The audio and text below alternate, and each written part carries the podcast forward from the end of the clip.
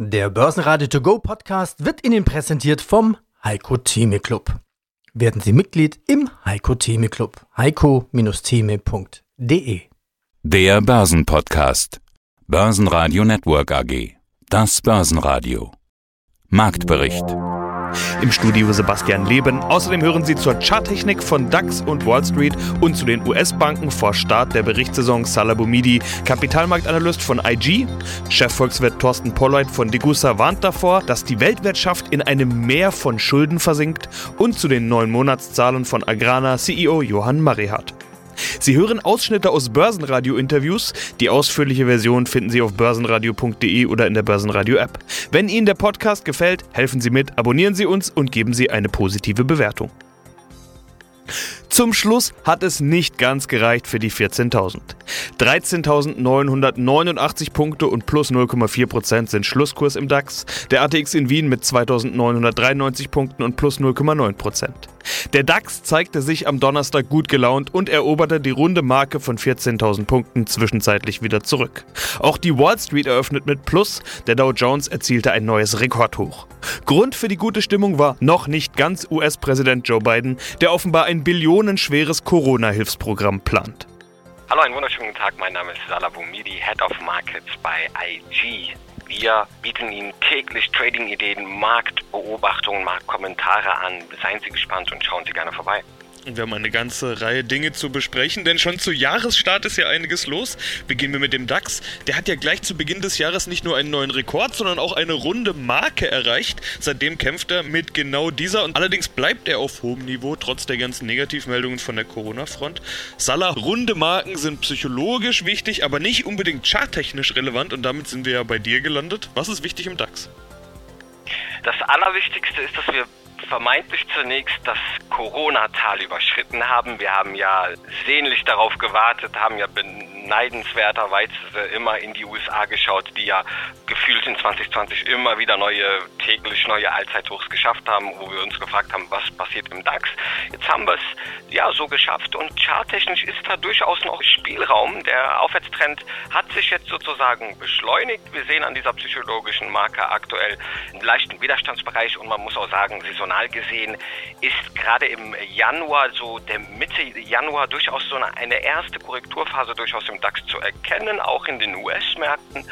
Das kann durchaus jetzt erstmal vielleicht eine kleine Pausierung des Trends kurzfristig bedeuten, aber langfristig und für das Gesamtjahr, wir sind ja noch am Anfang des Jahres, sieht es durchaus positiv aus. Du weißt, ich bin da so immer saisonal unterwegs und es gibt sozusagen für mich den Hattrick, so nenne ich den immer, der entwickelt sich aus Weihnachtsrallye im S&P 500, die ersten fünf Tage im Januar und der gesamte Januar. Wenn alle drei Effekte bestätigt wurden, ja, positiv waren, dann haben wir zu 90 Prozent seit 1929 ein positives Jahr im S&P gesehen und die Weihnachtsrallye letzten fünf Handelstage im Jahr plus die ersten zwei Handelstage im neuen Jahr sollen positiv sein. S&P 500 hat rund 1% hier gemacht. Die ersten fünf Tage, im äh, ersten fünf Handelstage, muss man da konkret sagen, im neuen Handelsjahr, wurden auch positiv vom S&P 500 abgeschlossen. Ist in der Regel seit 1950 80-prozentige Trefferquote, dass wir dann am Ende ein gutes Jahr haben. Und jetzt warte ich nur noch auf den Januarbarometer. Wie schließt der gesamte Januar ab? Wenn wir da positiv schließen, paradoxerweise letztes Jahr Corona-Krise, haben wir auch alles erreicht und haben am Ende auch positiv geschlossen, trotz Corona. Ne? Also saisonale Bedingungen sollte man sich immer mit so anschauen, aber es sieht jetzt allgemein aus, historisch saisonal, sieht es danach aus, dass wir ein positives Jahr vor uns haben könnten. Es ist natürlich noch relativ früh, fundamentale Faktoren spielen da eine große Rolle, aber wir wissen es alle, die expansive Geldpolitik geht so weiter fort, wie sie gerade ist. Und wir haben den Punkt Tina, there is no alternative. Die Aktienmärkte werden durchaus weiter hier angesteuert im 2021 und damit auch neue Rekordhochs im DAX durchaus möglich. Mein Name ist Thorsten Polleit, ich bin der Chefvolkswirt der Degussa. Und außerdem sind sie Autor des Degussa Marktreports und hier ist der zugehörige Podcast. In der aktuellen Ausgabe zum Jahresstart 2021 schreiben sie über ein Thema, das in Zeiten einer Pandemie gar nicht gerne gehört wird, Staatsverschuldung. Überall wird Geld ausgegeben, was das Zeug hält. Neben der ohnehin schon hohen Verschuldung müssen wir jetzt auch noch zahlreiche Wirtschaftszweige stützen, denen man die Arbeit verboten hat. Sie schreiben davon, dass die Weltwirtschaft in einem Meer von Schulden versinkt. Habe ich mir angestrichen, diese Phrase. Ist das denn besonders zugespitzt oder kann man es eigentlich gar nicht anders beschreiben? Ich glaube, es ist treffend ausgedrückt, denn wenn man sieht, die Zahlen sind schon frappierend. Im dritten Quartal 2020 sind global gesehen die Schulden auf etwa 272 Billionen Dollar angestiegen. Das ist ein Anstieg um 15 Billionen Dollar gegenüber dem Vorjahr. Und äh, auf das Gesamtjahr gerechnet ist zu erwarten, dass die Schulden etwa 277 Billionen US-Dollar betragen werden. Und das bedeutet letztlich eine Verschuldung, eine Verschuldungsquote von etwa 365 Prozent der weltweiten Wirtschaftsleistung. Und das kann man, glaube ich, mit Fug und Recht als äh, dramatische Entwicklung charakterisieren. Jetzt muss man doch sagen, es ist gar nicht so lange her, dass wir über eine europäische Schuldenkrise gesprochen haben. Vermutlich können wir uns alle noch erinnern an Griechenland, Spanien, Italien, Portugal, Irland und Co. Wie kann es also sein, dass die Antwort darauf noch mehr Schulden sein sollen? An der Stelle muss man berücksichtigen, dass alle Volkswirtschaften mit einem sogenannten ungedeckten Papiergeldsystem oder auch Fiat-Geldsystem operieren. Und äh, das bedeutet, dass Zentralbanken in enger Kooperation mit Geschäftsbanken durch Kreditvergabe die Geldmenge ausweiten. Üblicherweise folgt dann auch ein konjunktureller Aufschwung, der früher oder später aber in sich zusammenbricht. Und äh, dafür gibt es auch begründete ökonomische Theorien. Und genau das ist in den letzten Jahren immer wieder passiert und man hat versucht, mit immer mehr Schulden die Konjunkturen zu stützen und wieder den Aufschwung herbeizubringen. Aber das kann natürlich um das ein oder andere Mal gelingen, aber nicht dauerhaft. Und mittlerweile sind die Schuldenstände so hoch, dass man tatsächlich befürchten muss, dass dieser Mechanismus irgendwann tatsächlich nicht mehr wirksam ist, sondern vielmehr eine Situation heraufbeschwört, wo ein Wirtschaftszusammenbruch, Finanzsystemzusammenbruch drohen kann. Muss das denn passieren? Denn man kann ja auch sagen, diese Idee funktioniert. Abgesehen vom Bremsklotz Corona-Pandemie schien die Wirtschaft doch eigentlich ganz gut zu laufen. In der Tat, vor Ausbruch der Corona-Krise war weltweit, insbesondere in den Vereinigten Staaten von Amerika, ein kräftiger Boom im Gange. Aber auch hier muss man berücksichtigen, dass dieser Boom angetrieben wurde durch insbesondere sehr tiefe Zinsen und eine Ausweitung der Geld- und Kreditmengen. Dieser Boom wäre ohnehin früher oder später in eine problematische Phase eingetreten. Corona hat dann dafür gesorgt, dass die Regierungen die Wirtschaften zum Stillstand gebracht haben. Und das hat natürlich große Sorgen bei den Investoren weltweit hervorgebracht, denn wenn die Wirtschaft nicht mehr wächst, dann müssen Zweifel kommen, dass die Verschuldeten auch ihren Schuldendienst leisten. Und deswegen, um das System überhaupt zu halten, sind dann die Zentralbanken all in gegangen und haben eben in großem Maße neue Kredite vergeben, Schulden monetisiert und die Geldmenge massiv ausgeweitet. Also damit hat man natürlich kurzfristig die Wirtschaft nochmal stabilisieren können, aber das ist kein dauerhaftes Mittel, um äh, Wachstum und äh, Beschäftigung äh, zu fördern. Stärkste Gewinner im DAX waren VW mit plus 5%. Es gibt Gerüchte über ein überraschend starkes Q4. Außerdem sorgen gute Konjunkturdaten aus China generell für steigende Autoaktien. Die Deutsche Bank-Aktie steigt 4,2 Prozent. Hier zeigt sich eine positive Erwartungshaltung für den Start der Berichtssaison der großen US-Banken, die am Freitag mit unter anderem Citi, JP Morgan und Wells Fargo starten. Mit plus 3,3 Prozent war die Deutsche Post erneut unter den stärksten DAX-Gewinnern.